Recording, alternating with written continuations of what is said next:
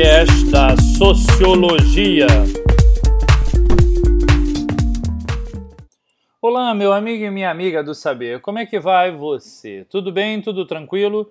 Eu, professor Oswaldo Maffei, nesse segundo podcast do segundo bimestre, vamos continuar refletindo sobre o surgimento do Estado.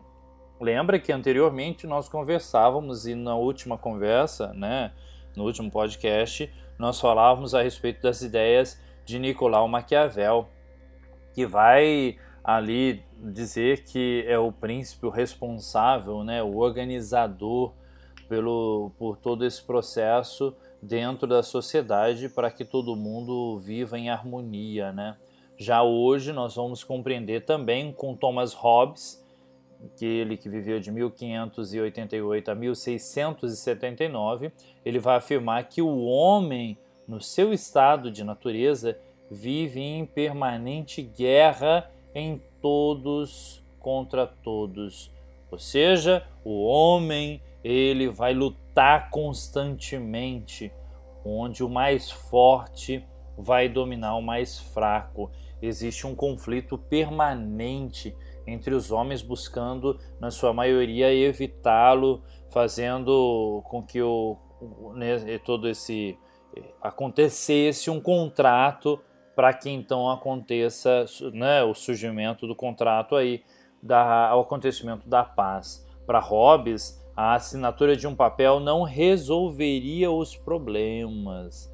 Era preciso que todos os homens submetessem sua vontade, né, e a sua vontade a, a um só homem, a um só, uma, uma única pessoa que aí ia ser, ia manifestar diante de todos enquanto lei, né, esse homem centralizaria o poder, seria então o rei, o rei que organizaria a sociedade que seria o Estado absoluto. Então, Thomas Hobbes vai garantir aí a sua ideia, a defesa do Estado absolutista. Absolutista significa que é o poder na mão de uma única pessoa, o rei, o príncipe, né?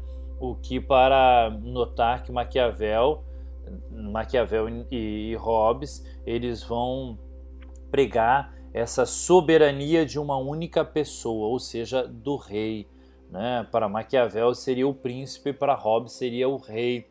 Né? A diferença é que Maquiavel acreditava que aconteceria aí uma revolução de forma com que o governo, né, aos poucos de absoluta, se torne república, né, republicano. Né? Para Thomas Hobbes, não, isso não era necessário. Já em John Locke, nós vamos entender o pensamento de John Locke, que vai afirmar que os homens concordam livremente em organizar a sociedade buscando, né, buscando então de preservar, de garantir ainda mais as diferentes, né, diferentes formas do estado de natureza, é, que os direitos são, são esses, né, o direito à vida, à liberdade, à propriedade. Então aí surge o Estado liberal, né, o Estado liberal na contramão do Estado absolutista. As pessoas não gostavam mais do poder centralizado na mão de uma única pessoa e aí então tinha essa busca, né, essa luta para que acontecesse então de fato a garantia desses direitos. Direito ao que, professor? A vida, a liberdade e a propriedade né, a você ter isso. Por isso deveria criar então um conjunto de leis e escolher a forma de governo a partir da decisão da maioria. Então, se a maioria decidisse, ok, seria esse ou seria aquele.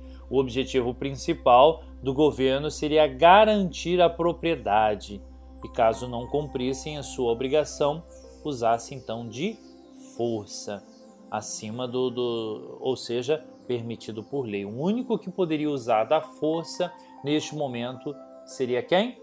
O Estado. Seria o poder que tem a liberdade de usar da força, né, por meio de lei, para garantir a liberdade, a propriedade de todos, né, para dar o direito legítimo né, do povo de resistir e derrubar então o governo tirano.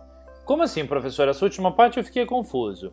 Se o governo que estivesse lá não fosse bom o suficiente, seria tirano, etc., então, pela força da lei, o povo tem como reivindicar fazer o que a gente conheceria como impeachment, né? Mas é uma forma assim para você compreender. Você pode notar que Locke, John Locke, ao afirmar que o povo tem o poder de escolher a forma de governo e se rebelar contra a tirania, deixava claro que o, ao contrário disso, Hobbes, né, o que Hobbes vai defender, ele não admite o poder absoluto.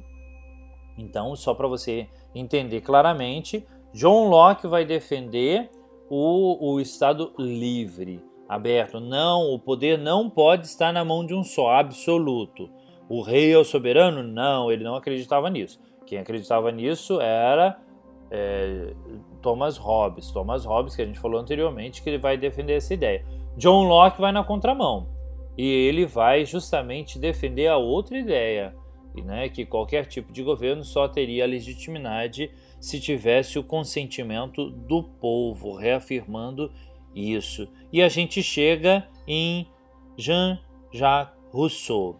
Esse francês vai defender a, também a ideia da questão da liberdade, mas ele escreve um livro que inclusive tem o título de Contrato Social, ele que viveu de 1712 a 1778, onde ele afirma que onde os homens é, escolheriam que serem completamente livres em seus impulsos e que deveriam né, ser lhe garantido a liberdade, a propriedade defendida pela lei, pelas leis existentes, né? Você pode achar estranho e se perguntar, por exemplo, como pode alguém ser livre se existem leis que permitem a liberdade? Como assim, né? Para Rousseau isso é muito claro. A partir do momento que nós fazemos as leis, obedecê-las é um ato de liberdade. Eu escovo, escolho livremente seguir essa lei. Para Rousseau isso não é problema. Rousseau é racionalista, tá, gente? Então, nessa perspectiva, ele, para ele, é, é necessário o uso da razão, o uso da liberdade, para os homens é, fazerem, conviverem e terem então esse contrato social. Ele é um dos filósofos chamados de contratualistas, né, que existe a necessidade de firmar um contrato. E quem é o responsável por fazer essa mediação? É o Estado. O Estado onde todos fossem iguais perante a lei. Ele tem essa, essa importância. É na frente dele que tudo é, é legitimado. Para ele, é, não importa a forma de governo, desde que esteja submetido ao poder soberano do povo. Novamente, reafirmando a ideia de Thomas Hobbes, né? Thomas Hobbes, não, desculpa, gente, de Jean-Jacques Rousseau, diferente de Thomas Hobbes, que vai falar sobre o Estado absolutista, esses dois vão na contramão disso, afirmando que o poder está na mão do povo. O poder soberano está na mão do povo. E aí, por assim dizer, nós temos aí o surgimento do Estado moderno. Esse Estado que traz a garantia da liberdade, do cuidado com o, os outros, né? Então, para você entender um pouco mais, se eu pudesse perguntar para você, perguntaria ó, quais são as semelhanças e diferenças entre a forma de Estado de Nicolau Maquiavel e Thomas Hobbes. Lembra que os dois vão dizer que o poder tem que ficar na mão de um só, centralizado, né? Então, é, a diferença né, e a semelhança disso tudo é que o Estado, para Maquiavel e, e Thomas Hobbes, se aproximam da necessidade de um soberano, né? esse soberano que tem o poder absoluto para controlar o povo e que não difere das medidas de que Maquiavel, o soberano absolutista, ou até mesmo do rei para Hobbes. Né? Então, esse que seria a grande definição.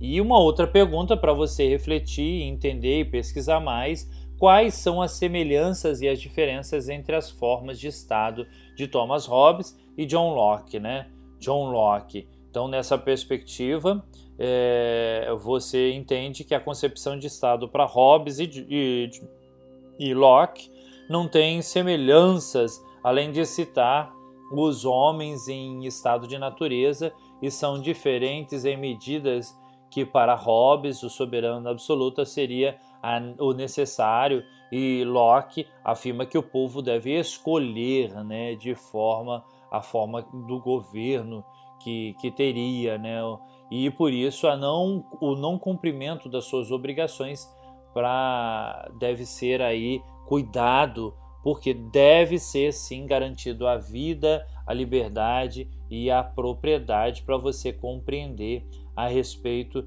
de todo esse processo necessário que a gente precisa construir enquanto forma de exercer esse poder. Bom, por hoje ficamos por aqui. Desejo que você continue pesquisando mais. Eu, professor Oswaldo Maffei, desejo que você estude, continue percebendo as semelhanças. Veja bem, para a gente entender o atual estado da sociedade, ou da política, ou do governo atual, é necessário a gente olhar para trás e entender as diferentes formas desse estado, desse surgimento do estado moderno, ok? Até o nosso próximo encontro, nosso próximo podcast, onde continuaremos falando sobre esse poder né, exercido pelo Estado e essas diferentes formas que vão surgindo ao longo dos séculos. Meu amigo e minha amiga, fique bem, fique em paz, até a próxima. Tchau, tchau! Você acabou de ouvir o podcast da Sociologia.